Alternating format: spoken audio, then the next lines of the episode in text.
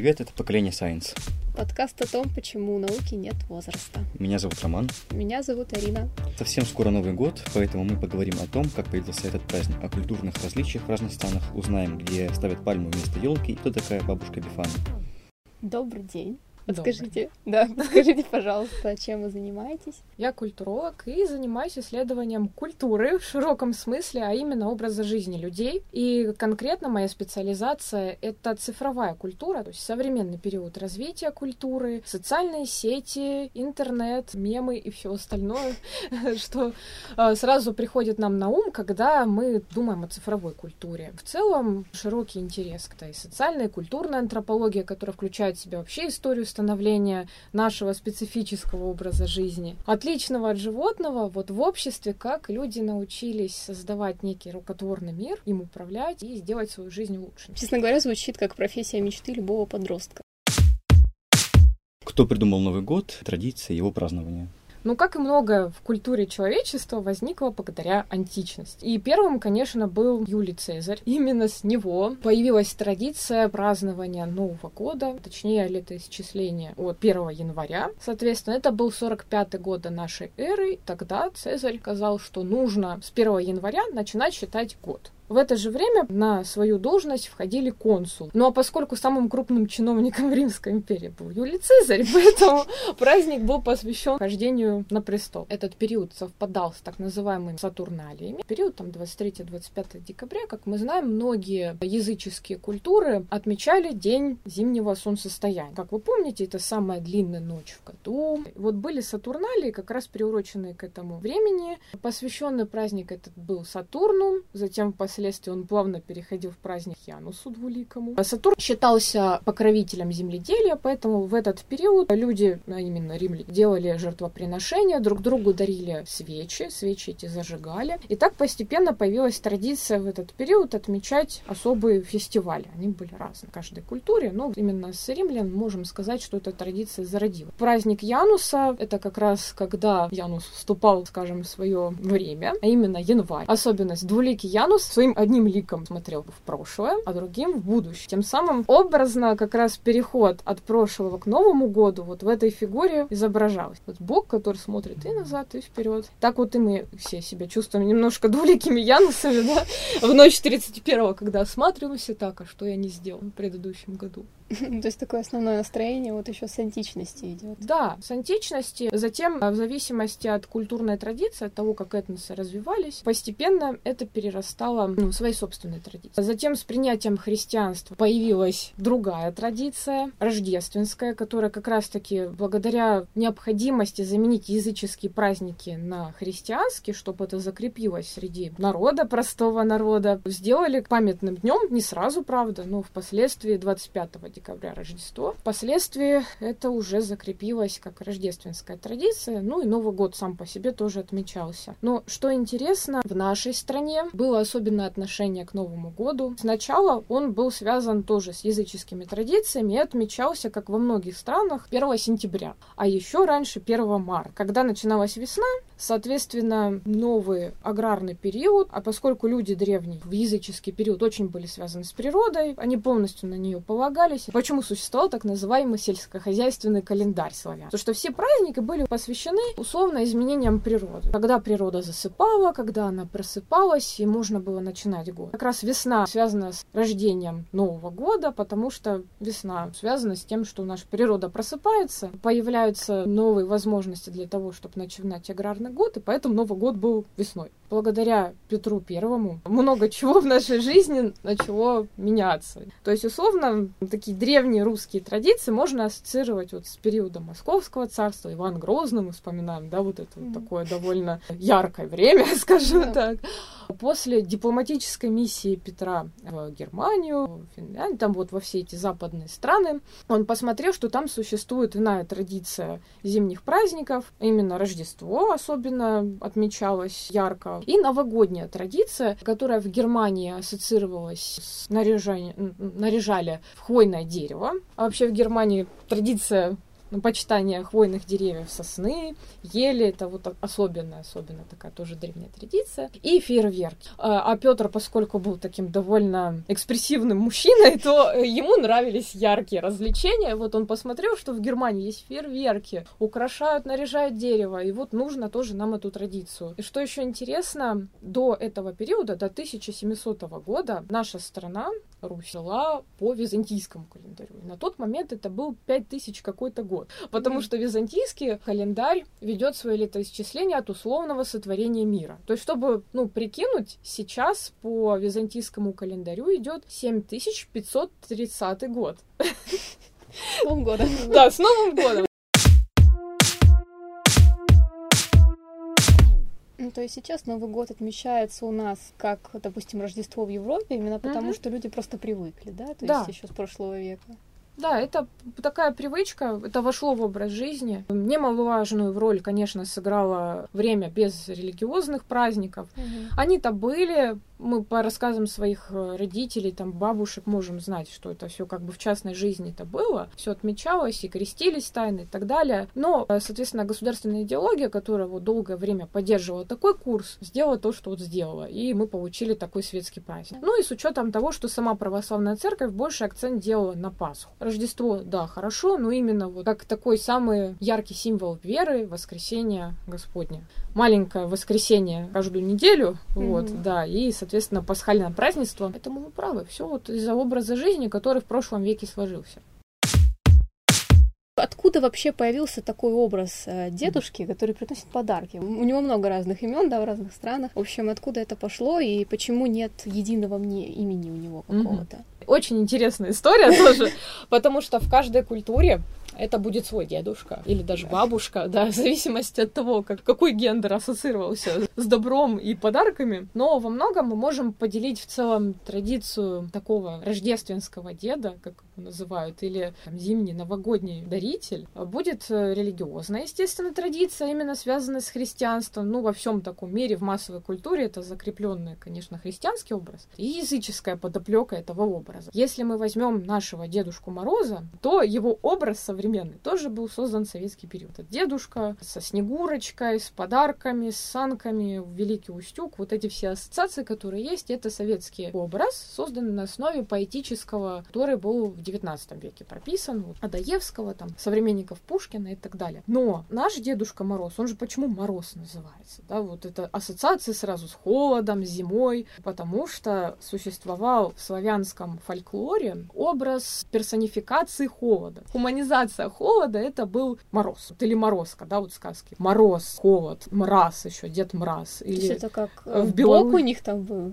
да? Ну, своего рода божество. Такое, угу. да, что-то среднее между божеством, духом, который будет населять лес, ассоциироваться с природной силой, что часто у язычников все боги или духи ну, советская идеология, она же вообще не предусматривает какого-либо наличия потусторонних сил. Да. И тогда почему все-таки продолжили отмечать этот праздник? Почему поставили Дедушку Мороза, скажем так, как главное лицо Нового года? Ну, потому что впоследствии это все секуляризировалось, то есть становилось светским, а образ Дедушки Мороза был как раз-таки создан на основе вот этого фольклора просто как сказочный образ, наряду с образом других сказочных персонажей. То есть mm-hmm. он потерял в советский период уже свою языческую или христианскую символику, а был вот создан именно как такой маскот Нового года, если хотите. И как раз-таки, вопреки, допустим, Санта-Клаусу, это же как бы наш Санта-Клаус была такая задача, надо вот создать нашего, да, был Дед Мороз. Но, что интересно, была попытка его заместить мальчиком Новым годом. То есть создавался вообще абсолютно не религиозный, не языческий образ. Где-то тоже в 40-е, в 50-е, особенно в 60-е вот он часто появлялся. Но он не прижился, его забыли быстро. Уже в 70-е, 80-е, вот даже, наверное, сейчас, ну не вспомните, да, кто такой мальчик Новый год. Ну, то, что не вспомним, мы не знаем. Да. Тогда на открытках его постепенно пытались водить, рисовали вместе с Дедом Морозом и Снегурочкой, как брата и очередного внука, который должен был тоже собой олицетворять молодой год. Хотели, чтобы дети с ним себя ассоциировали, постепенно он стал маскотом Нового года. Но этого не получилось, потому что я могу предположить, как культуролог, что здесь еще играет роль архетип. Сейчас немножечко расскажу, что это такое. Немецкий, австрийский психолог, психотерапевт, учитель Фрейда, Зигмунд, ну, Фрейда, наверное, слышали? Да. Ученик Карл Густав Юнг как раз-таки придумал концепцию архетипа и сказал, что многие культуры в разные эпохи объединяет наличие архетипических образов. Это некие прообразы, которые выражаются постоянно в сказках, фольклоре, в современных фильмах. Ну, условно, образ матери, отца, мудрого старца или мудрой старухи-ведьмы, образ ребенка или животного, бога Трикстера, образ героя, как, например, Тор. И вот как раз-таки Дедушка Мороз и все эти дедушки, это, возможно, тот самый архетип, который в культуре народа, вот в коллективном бессознательном, как тоже Юнг говорил, закрепился. И люди все равно испытывали потребность в таком образе. Был вот этот дедушка, вернувшись, да, к языческому происхождению, дедушка Мороз, или в Беларуси он еще Зюзя назывался, да, такой холод. В язычестве он отнюдь не был, конечно, добрым старцем, это было что-то вот нечто такое, сила, которая могла и заморозить, и все остальное, но его задабривали для того, чтобы год был урожайным, мороз сильно не лютовал. Впоследствии возник также еще образ Санта-Клауса, который во всем мире известен, в Западной Европе, в Америке, и благодаря тому, что Америка, ее массовая культура распространилась по всему миру, то общепринятым стал как раз-таки вот образ Санта-Клауса. Если дословно в переводе, да, это будет у нас Святой Николай. Ну, в православной традиции Николай Чудотворец. Для Франции это будет Пернуэль, такая тоже версия французская. В Испании это будет Папа Ноэли, то есть это вот от французского скорее. В Португалии это тоже будет вот что-то похожее на Папа Ноэля. В Италии это будет Бабо Натале. Да.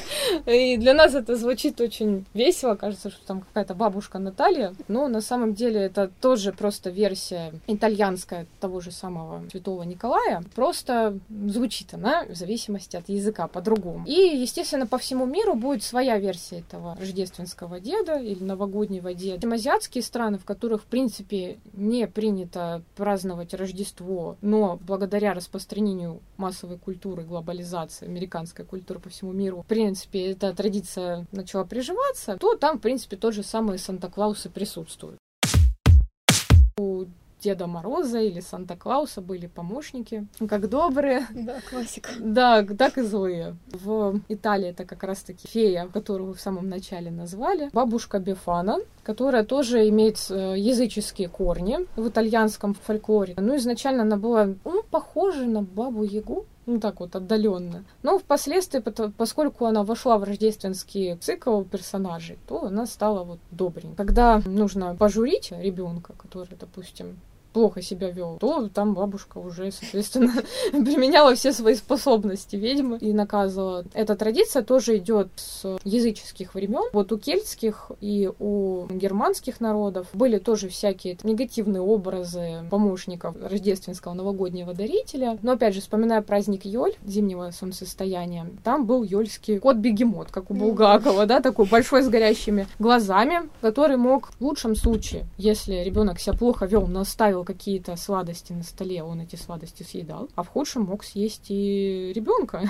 если тот, да, если тот не, под, не приготовил какие-то вкусности и, допустим, не облачился в новую одежду. Отсюда традиция в Новый год встречать в новой одежде. Есть такая интересная традиция, насколько я помню, из стран Европы, когда детям угольки дарят вместо подарков. Угу. То есть вот, ну откуда она вообще пошла? Это, ну почему уголь? Да, это интересно, но кроме угля, на самом деле, в более древние времена могла быть еще солома, палочки. В некоторых, конечно, местах это была вообще какая-то грязь, мусор.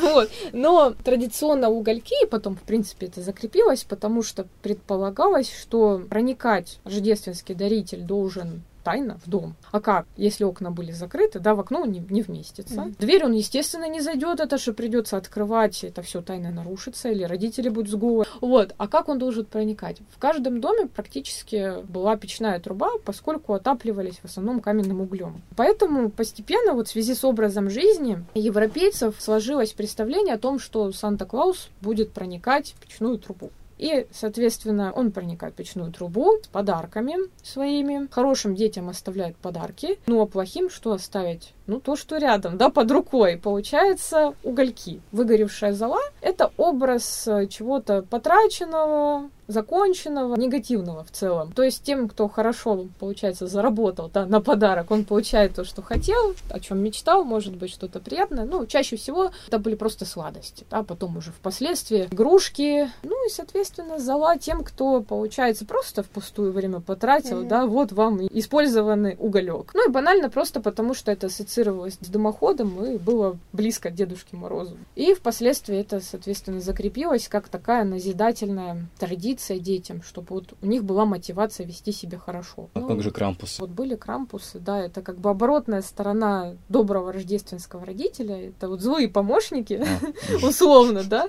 как Йольский кот, злые помощники Санта-Клауса, и вот Крампус. Это, с одной стороны, тоже такой образ Трикстера, да, который, ну, вроде бы номинально злой, но в каких-то моментах может на себя перенимать э, роль Санты, если по каким-то причинам Санта не справляется, да, или каким-то образом пытаться переманить детишек, которые все-таки путовством занимаются, да, вот на свою сторону, заслужить их внимание, почитание тем, что вот он будет замещать роль Санты. И Гринч тоже как раз ну, вот э, да. фильм про Гринча, мульт фильмы или фильм, который вот много с Джимом Керри, я думаю, mm-hmm. много видели, тоже ассоциируют с этим праздником. Он вот как раз про то, да, как иногда вот образ Трикстера из-за обстоятельств вынуждает становиться добрым. Зло, которое вынуждено творить добро.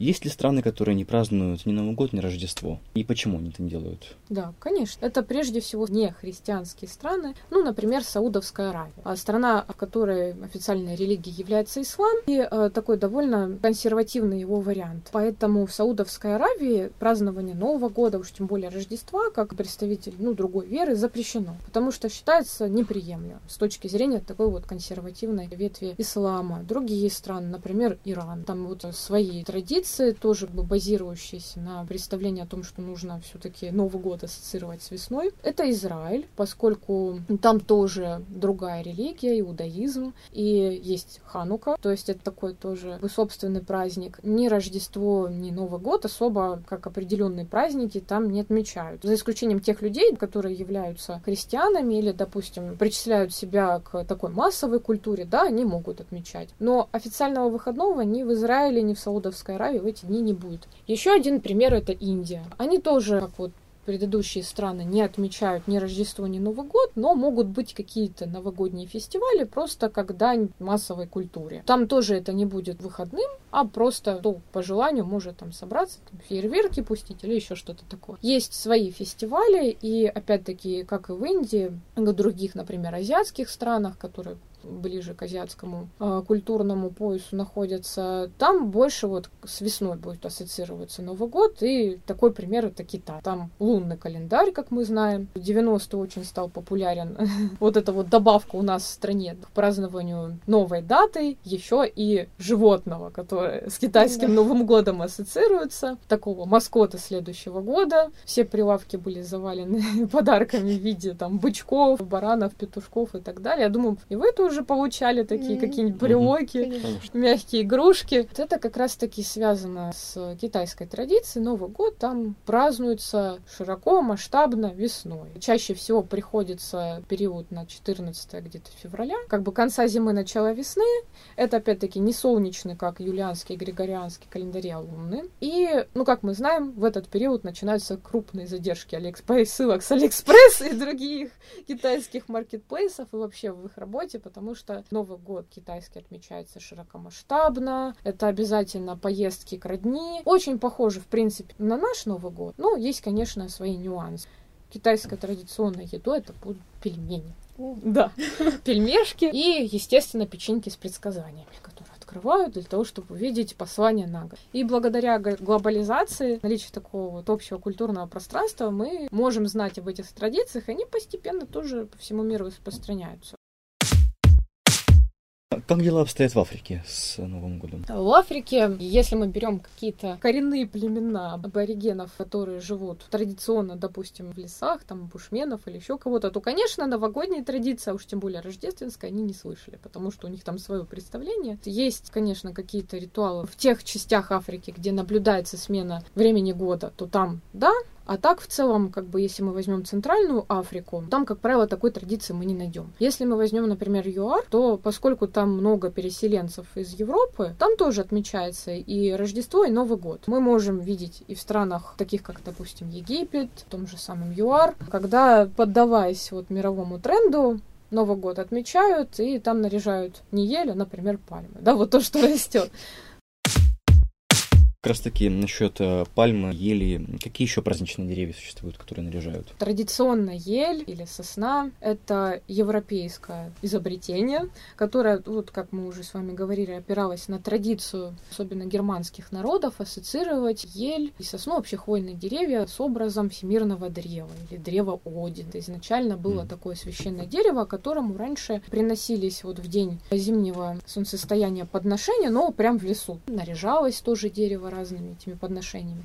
Впоследствии это стали приносить домой. Ну а с пришествием на европейскую территорию христианства появились так называемые рождественские мистерии. Поскольку первое время для того, чтобы простой народ проникся идеями христианства и выучил всю историю, создавались разные театральные постановки. Да, и в том числе вот мистерии это были такие шествия по улицам города, поселения вместе с деревьями, которые наряжались яблоками. Ну а поскольку на период зимы зелеными деревьями оставались хвойные, поэтому брали хвойные деревья, наряжали яблоками и выпечкой для того, чтобы вот ассоциировать с историей грехопадения Адама и Евы и изгнания из рая, потому что это было вот райское дерево. А впоследствии, когда все это смешалось, это стало традиционным новогодним или рождественским деревом. Благодаря Петру Первому эта традиция пришла в Россию, закрепилась уже у Екатерины II. Но по всему миру, конечно же, это не так, потому что чаще всего ели вот все хвойные деревья ассоциируются ассоциируются северной частью планеты. Европа, Россия, Америка, Канада. Ну, там это будет ель. То в других странах отнюдь не так. Например, в Японии Новый год тоже отмечается. Правда, может быть, ну, не с таким масштабом, как, например, в нашей стране. Там есть особое новогоднее дерево, которое называется кадомацу. Представляет собой три срезанных бамбуковых ствола, которые обматываются какой-нибудь тканью, украшаются еще ветвями, чаще всего тоже сосны или пихт, шрифты, еще какими-нибудь там ленточками, красивыми штучками и ставится на входе в храм. То есть это такое особенное самодельное дерево. В целом, в зависимости от района Японии, состав может меняться. Во Вьетнаме, например, это могут быть ветви персика или ветви цветущей сливы, которая как раз вот может начать подносить и цвести в зимнее время. В Бразилии или в каких-то теплых странах часто могут наряжать, например, пальмы, экзотические какие-то растения, ну просто потому что хвою достать тяжело, и, как правило, ее достают в основном те люди, которые хотят именно аутентично нарядить. Что интересно, например, в Грузии есть особенная традиция новогоднего дерева. Это чичилаки. Берется ветвь ореха, из нее делаются ну, то есть она вот как бы сохраняется у основания, а все остальные ее отростки натачиваются так, чтобы было много стружки. То есть это вот такая стружка пушистая.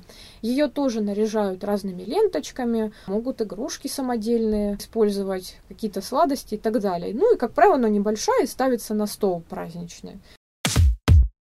Хотелось бы у вас спросить, какие бы фильмы или сериалы, может, книги а, по новогодней тематике, рождественской тематике вы бы могли посоветовать нашим слушателям? Из литературных произведений это «Ночь перед Рождеством» Гоголя, да, mm-hmm. которая наполнена такой вот особой эстетикой, настроением, фантасмагорией, весельем, какими-то событиями. И почему-то вот как-то с детства, с юности закрепилась ассоциация вот с Рождеством, с этими новогодними праздниками, именно с этим произведением. Потом уже в школьные годы я прочла новеллу о Генри «Дары волхвов». Э, «Дары волхвов». Mm-hmm. Да, она мне очень в душу запала, и сейчас вот тем, кто не читал, порекомендую тоже этот небольшой рассказ прочесть, потому что он вот очень рождественский, такая притча, да, современная, ну и пропитан настроением Рождества, и этой идеологии. Самое главное в Рождестве — это подарки не в том смысле, что вот, да, получаешь что-то классно, а тем, что сама идея, да, дарения чего-то, что что тебе, ну, как частичку того, что тебе дорого, твоему самому дорогому человеку. И это вот самая христианская вообще идея, которая может быть, да, идея дарения, mm-hmm. идея жертвования чем-то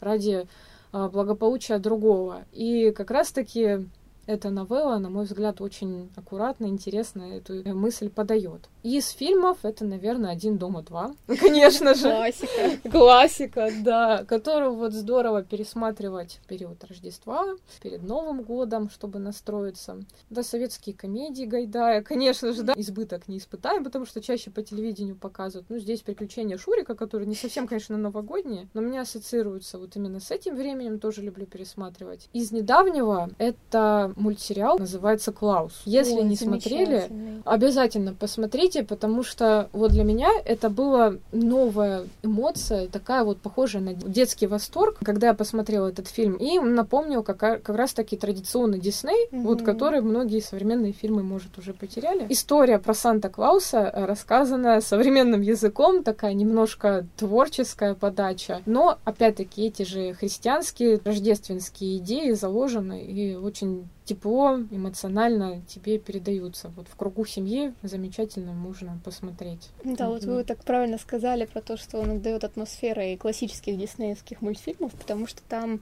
с точки зрения там, визуализации, там настолько анимация правильно сделана, да. настолько вот она по канонам вот этим вот, и при этом с использованием абсолютно новых технологий. Поэтому это действительно уникальное произведение. Как будто бы нарисовано вручную, да, но на самом деле да. там все сделано ну, с, с применением применением 3D-технологий. И это вот отличный пример соединения технологий и традиций mm-hmm. как раз-таки массовой культуре. Есть план пересмотреть Клауса перед Рождеством и Новым годом.